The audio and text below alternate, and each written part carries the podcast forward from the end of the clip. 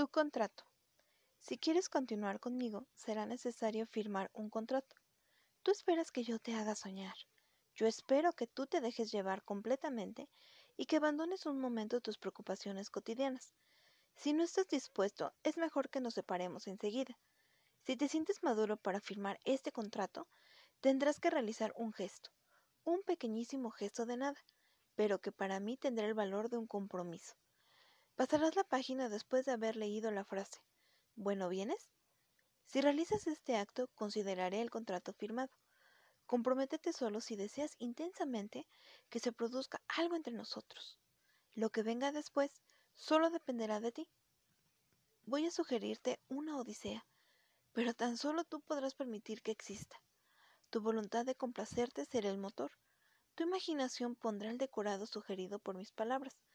Tu capacidad para comprender a los demás tejerá la psicología de los personajes.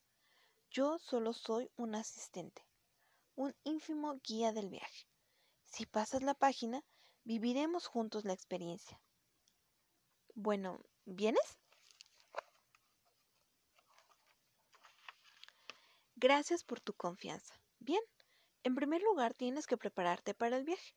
No necesitas ni maleta, ni pasaporte, ni gafas de sol, ni crema solar, ni bañadores, pero como para despegar en avión, tendrás que escoger una pista libre y un momento propicio.